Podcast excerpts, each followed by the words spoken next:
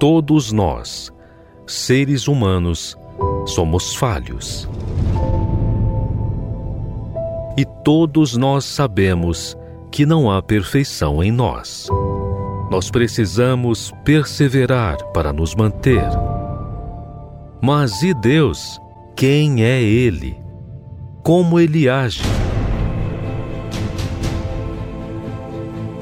Muitos visualizam Deus como um ser que apenas manda a ordem, mas não conseguem ver quem Ele é. Aprenda conosco a conhecer Deus na sua essência.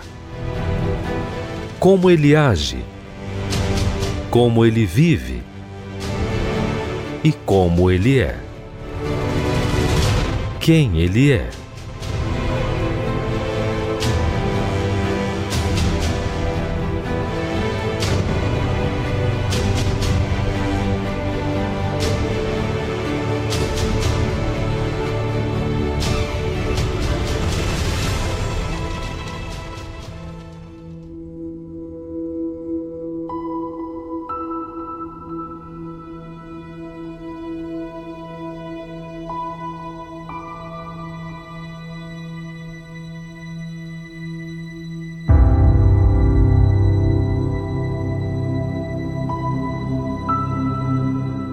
É Deus, hein?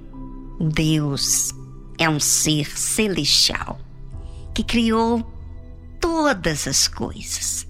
Através dele, tudo se formou. E com paciência, ele cuida de sua própria criação. Porém, a sua obra ele faz com aqueles que dão ouvidos a ele.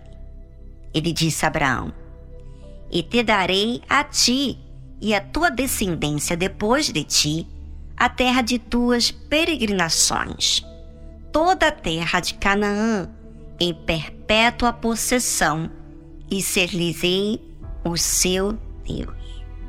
Deus não disse: Toma, eu te dou essa terra. Ele falou: Te darei a ti e a tua descendência depois de ti. Ou seja, Deus falou no futuro. E não é assim que acontece. Ele nos promete do que há de vir. Mas somos nós que temos que crer. Porém, será que essa terra é apenas essa terra em que pisamos? Não.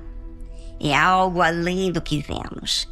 Deus disse: toda a terra de Canaã em perpétua possessão. Quando que um pedaço de terra se torna nossa de forma perpétua, de nossa geração? Quando cremos. O que Deus estava falando era algo muito grande, sumamente espiritual. Não de alguma imagem. Pois hoje em Israel é tudo dividido. Há guerras por um pedaço de terra. Mas não é isso que Deus faz. O que Ele faz é para viver em harmonia com Ele. E não só para ter algo para curtir aqui nessa terra a descendência de Abraão seria aqueles que creriam tal qual ele creu. A terra seria viver com Deus por toda a eternidade. Depois, Deus ainda continua falando assim: e ser-lhes-eis o seu Deus. Hoje em dia, o que em Israel? Várias outras crenças. Não é um só Deus. Aparentemente sim, mas espiritualmente não. Disse mais Deus a Abraão: Tu, porém, guardarás a minha aliança. Tu e a tua descendência depois de ti nas suas gerações. Para se tomar posse, se deve guardar a aliança com Deus. Não se preocupar com aqueles que ainda não guardam mas sobretudo de você guardar a aliança com Deus. Pois nós sim somos falhos, tendenciosos a não sermos constantes no que somos e fazemos. Por isso é tão necessário guardar a aliança com Deus. A aliança com Deus é um pacto. É uma decisão que envolve toda a vida. É deixar Deus ser o Senhor da sua vida.